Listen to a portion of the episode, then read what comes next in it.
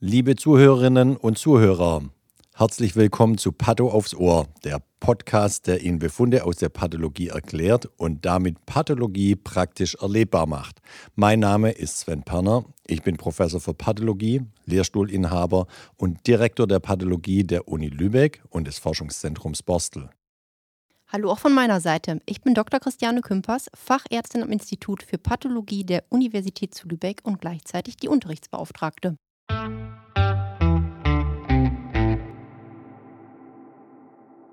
Liebe Freunde von Pato aufs Ohr, herzlich willkommen zur nächsten Folge. Es geht wieder um Covid-19 wie bei der letzten Folge.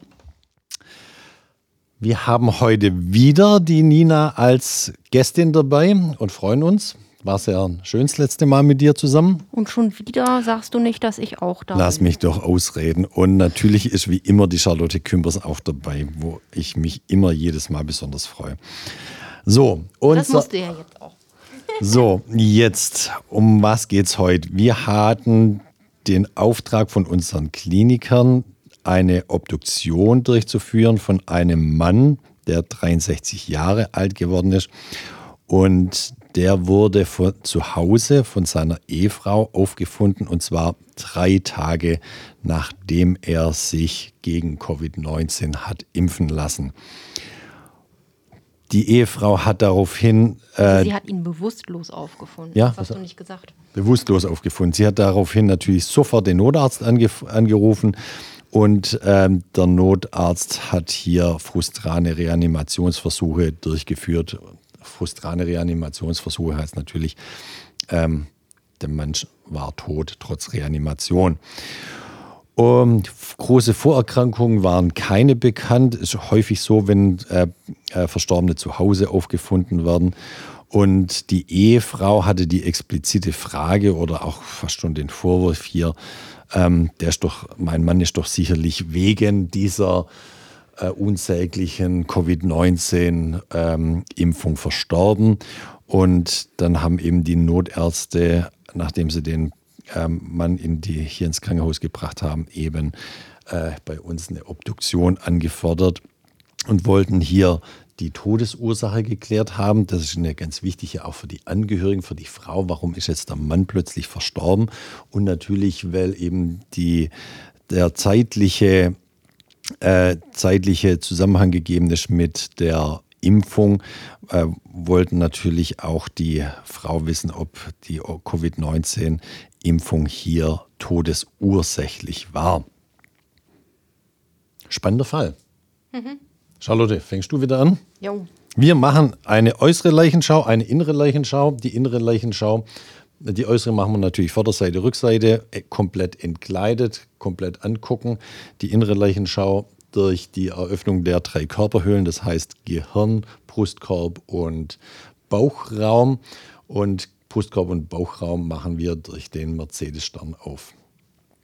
Charlotte, genau. erzähl mal, äußere Leichenschau, was haben wir sonst so gefunden? Genau, also wir gucken ja erstmal äh, den Körper mal an sich an, inklusive Körpergröße und Gewicht und sehen also, dass äh, dieser Patient bei einer Körpergröße von 172 cm 92 Kilogramm gewogen hat, dementsprechend ein adipöser Ernährungszustand vorlag.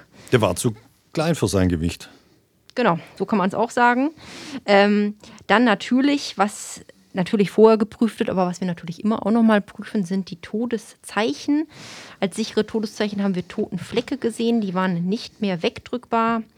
Und eine Totenstarre, die auch alle Gelenke betroffen hat. Das testen wir praktisch immer einmal an den großen und kleinen Gelenken mal so exemplarisch durch.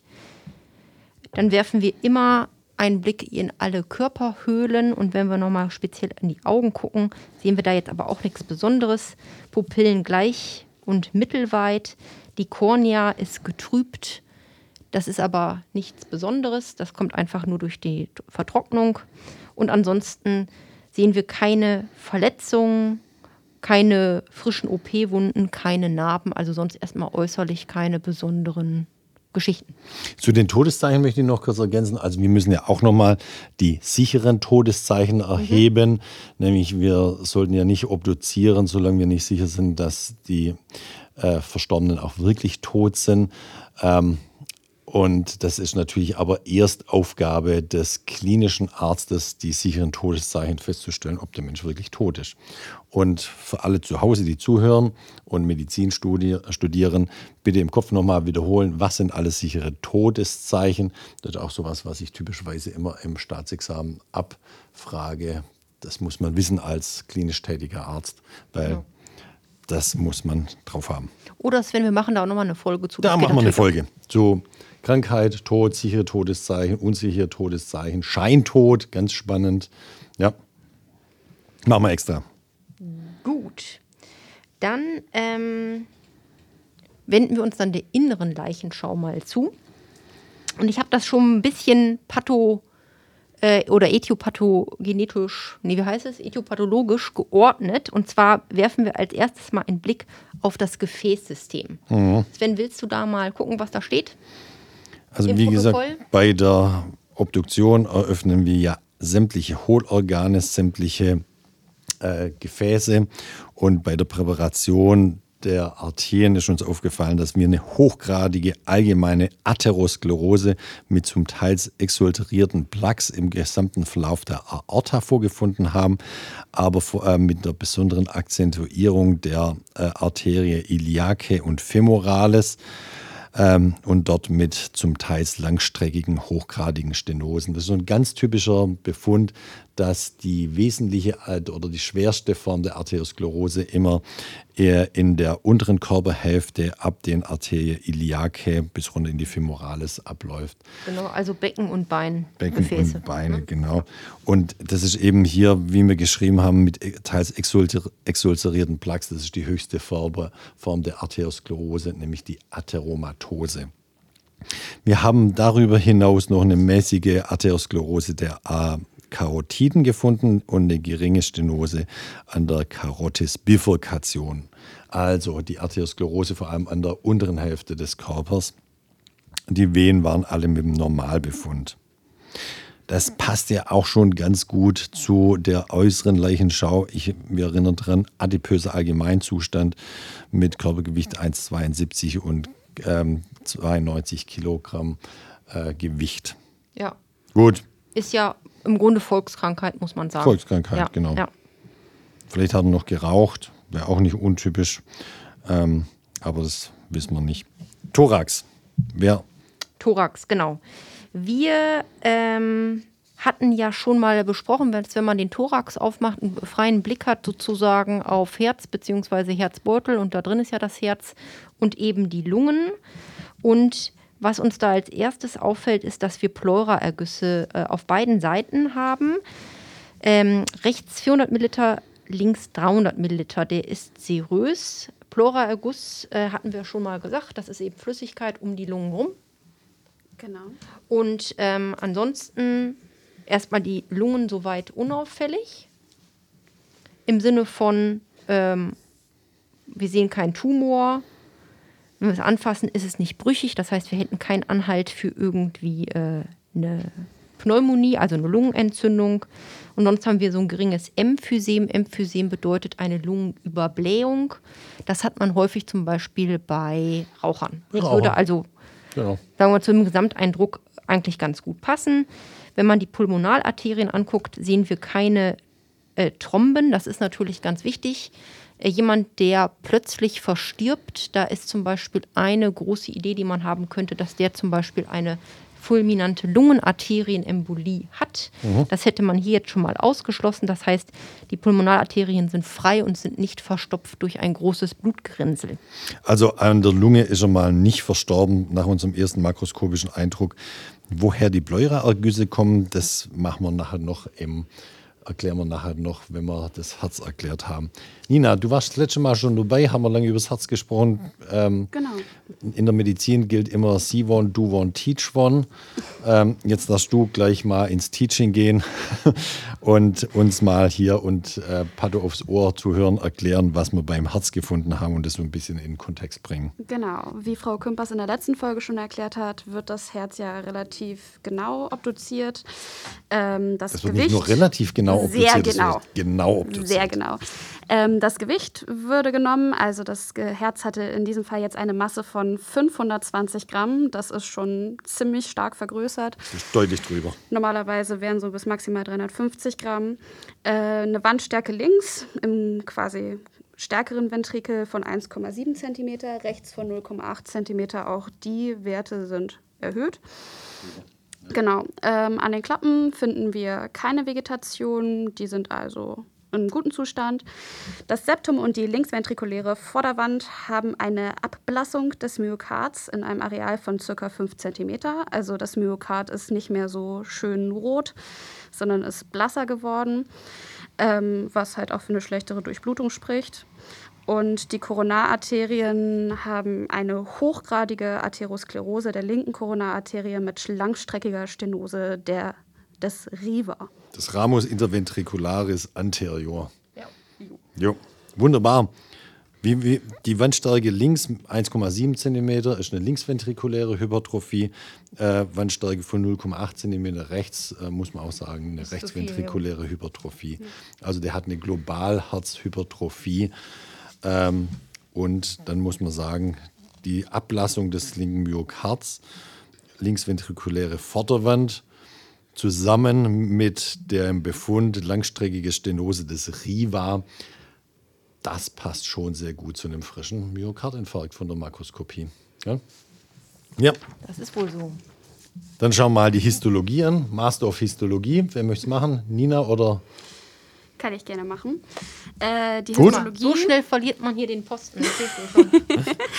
Die Histologie äh, des Herzens äh, wird hier ähm, als Myokard mit verbreiterten Myozyten mit vergrößerten, unregelmäßig konturierten Zellkernen beschrieben.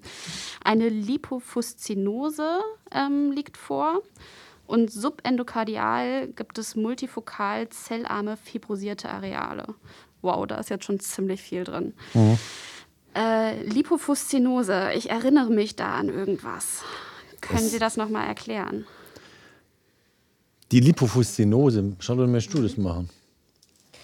Genau, also das klingt irgendwie ja schlimm, ist es aber gar nicht. Lipofuscin ist praktisch ein Pigment, was ausfällt. Also das bedeutet, wenn man mikroskopiert, sieht man in der Herzmuskelzelle meistens so neben dem Zellkern einfach so ein bisschen äh, Pigment. Das ist so bräunlich, manchmal wird es so ein bisschen goldbraun aus. Und das ist einfach äh, Zeichen eines verlangsamten Stoffwechsels und das ist einfach ein Zeichen, ähm, dass der Patient schon älter ist. Ja, also nichts also Besonderes. ja. Sieht man auch häufig in der Leber zum Beispiel. Und die Lipofuszinose, das braune Pigment, das kann man auch über die Berliner Blaufärbung, äh, färbt sich das nicht an. Okay. Weiter geht's. Im Bereich der Ablassung des Herzens, wir erinnern uns, da war ein Areal, das nicht so schön rötlich war, ähm, ist ein Übergang in einen Bereich mit Zellkernverlust. Hier Eindruck einer Hypereosinophilie. Im weiteren Verlust der Querstreifung. Im Randbereich teils auch zwischen den so veränderten My Myozyten, Granulozytäre Infiltrate und Erythrozyten Extravasate. Keine Fibroblastenproliferate. Jetzt frage ich mich, was sind denn Erythrozyten Extravasate? Blutung, Blutung. Hämorrhagien, Blutung. Wenn Erythrozyten aus den Gefäßen rausgehen, heißt extra. Genau, also extra aus dem Gefäß raus und was ist das Gefäß? Gut. Also ein schickes Wort für Blutung. Wunderbar. Aber also, gut, ne? was haben wir hier alles zusammengenommen? Wir haben sozusagen alles beschrieben, was für einen frischen Herzinfarkt äh, spricht. Das ist die Hypereosinophilie mit Verlust der Querstreifung, ähm, granulozytäre Infiltrate mit Erythrozyten-Extravasate. Das ist der hämorrhagische Randsaum des frischen Infarkts, wo eben gerade die frische Nekrose angefangen wird, abgebaut zu werden. In dem Bereich haben wir keine Fibroblastenproliferate, aber wir haben in anderen Bereichen subendokardial, subendokardial haben wir multifokal zellarme fibrosierte Areale. Das ist schon so ein Zeichen, dass der hier schon eine Koronarinsuffizienz hatte. Da fängt nämlich sozusagen, ist das die letzte Wiese des Herzens, da kommt am wenigsten Sauerstoff an. Da sieht man dann schon, das sozusagen das Korrelat der KHK. Gut, Genau. Oh. Aber ansonsten auch das Myokard, was eben, ähm, sagen wir mal, vital ist, wenn man da äh, guckt, verbreiterte Myozyten mit vergrößerten, unregelmäßig konturierten Zellkernen. Das ist dö, Korrelat für. Ich übernehme es, die Hypertrophie. Genau. Wunderbar. Genau, also an diesem Herzen ist im Grunde nichts gesund. Wenig gesund zum Schluss. Ich mache die Abkürzung für die restlichen Organe. Äh, die waren alle soweit unauffällig, außer dass Leber und Milz Blut gestaut sind. Das ist so ein typischer Befund eben äh, beim, beim Herzversagen. Wenn das Blut eben nicht mehr weiter gepumpt werden kann, kommt es zum Stau da rein. Die Epikrise. Charlotte, was Jo. haben wir insgesamt draus gemacht? Genau, also ist es so, ähm, bei unseren histopathologischen Befunden machen wir die mikroskopische äh, Beschreibung und dann darunter die Diagnose oder pathologisch-anatomische Begutachtung. Und beim Sektionsfall machen wir im Grunde nichts anderes, nur dass wir am Ende einen Absatz schreiben, der alles zusammenfasst und das nennen wir Epikrise. Genau, von der Äthiologie der Grunderkrankung bis zur Pathogenese, wie verläuft sie. Äh, Nebenerkrankungen bringen wir da unter und bringen dann auch eine Wertung ein. Was war die zum Tode führende Erkrankung oder äh, die zum Tode führenden Erkrankungen zusammen? Genau, und zusätzlich bringen wir natürlich dann auch nochmal die klinischen Informationen mit ein und wenn da besondere Fragestellungen an uns waren, beantworten wir die auch. Also praktisch einmal einen Rundumschlag, wenn man so Genau. möchte. Und hier haben wir jetzt diese Epikrise wie folgt formuliert. Bei der Obduktion des 63 Jahre alt gewordenen Patienten fand sich als Todesursache ein ausgedehnter, nicht ganz frischer Myokardinfarkt des Herzseptum und der linksventrikulären Vorderwand. Als Vorerkrankung bestanden eine hochgradige allgemeine und koronare Atherosklerose und biventrikuläre Myokardhypertrophie. Ein etiopathogenischer Zusammenhang mit der kürzlich vorausgegangenen Covid-Impfung war zusammenfassend nicht zu belegen. Das wäre nämlich gewesen, war die hä- häufigste äh, oder die, die eine tödliche Nebenwirkung einer Impfung wäre ja die Myokarditis gewesen. Dann hätten wir hier Lymphozyten im Myokard gefunden. Haben wir nicht gefunden. Wir haben das typische Bild eines äh, nicht ganz frischen Myokardinfarkts gefunden. Genau. Und das muss man einfach sagen, ähm, die tödlichen Nebenwirkungen bei der Impfung sind ja extrem selten. Äh, Nina, wie, du hast es so ein bisschen auf dem Schirm. Was, wie, wie unterscheidet man eigentlich Impfnebenwirkungen von Impfreaktionen? Genau, also Impfreaktionen sind halt ganz normale Reaktionen des Körpers auf die immunologische Stimulation. Also wir schmeißen das schließlich oder injizieren dem Körper was. Ich versuche mich besser zu verbessern mit der Formulierung, was ja äh, doch irgendwie feindlich ist und der Körper reagiert darauf. Darum haben wir teilweise Fieber, Kopfschmerzen, Gliederschmerzen. Das ist komplett normal, das ist eine normale Impfreaktion, das zeigt, unser Körper arbeitet. Wenn das jetzt richtig heftiges Fieber und Schüttelfrost ist, dann ist langsam der Übergang zur starken Impfreaktion.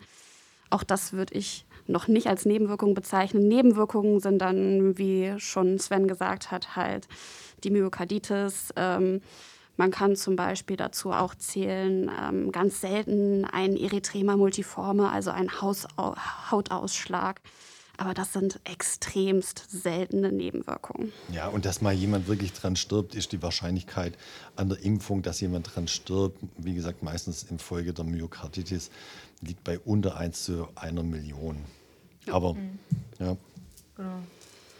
Ja, aber ansonsten hier ein gutes Beispiel eben, dass auch die Frau, Ehefrau in dem Fall auch beruhigt werden kann. Genau. Ähm, Impfung ist sozusagen nicht schuld am Tod ihres Mannes, auch dass er, außer den Schmerz hat sie natürlich trotzdem, weil er eben plötzlich verstorben ist, wohl scheinbar ohne irgendwie zumindest bekannte Vorerkrankungen. Ähm, aber sie ist wenigstens da beruhigt, dass die Impfung nichts Ja. damit zu tun hat. Genau. Und das ist eine ganz wichtige Message. Ähm, Covid-Impfung schützt vor schweren Verläufen. Ähm, Covid ohne Impfung kann einen umbringen, wie wir im vormaligen Podcast erarbeitet haben. Und damit, dass jemand an der äh, Covid-Impfung stirbt, die Wahrscheinlichkeit, wie auch in dem Fall, extrem niedrig. Gut. Ich glaube, den Fall haben wir umfassend besprochen. Und dann verabschieden wir uns wieder. Ich verabschiede mich. Ich mich auch. Ich mache noch mal ganz kurz aufmerksam darauf. Abonniert den Kanal, äh, klickt auf die Glocke, schreibt Herrn Perner, wenn ihr den Podcast toll findet. Nicht schlecht findet. Achso. äh, Frau Kümpers, wenn ihr den Podcast super toll findet und äh, hört weiter rein. Es macht Spaß. Wunderbar. Und Nina, nochmal herzlichen Dank an dich, dass du dich gemeldet hast und gesagt hast, du möchtest mitmachen. Hat Spaß gemacht mit dir. Vielleicht laden wir dich nochmal ein. Ja. Wunderbar. Ja, sehr gerne. Tschüss zusammen. Tschüss.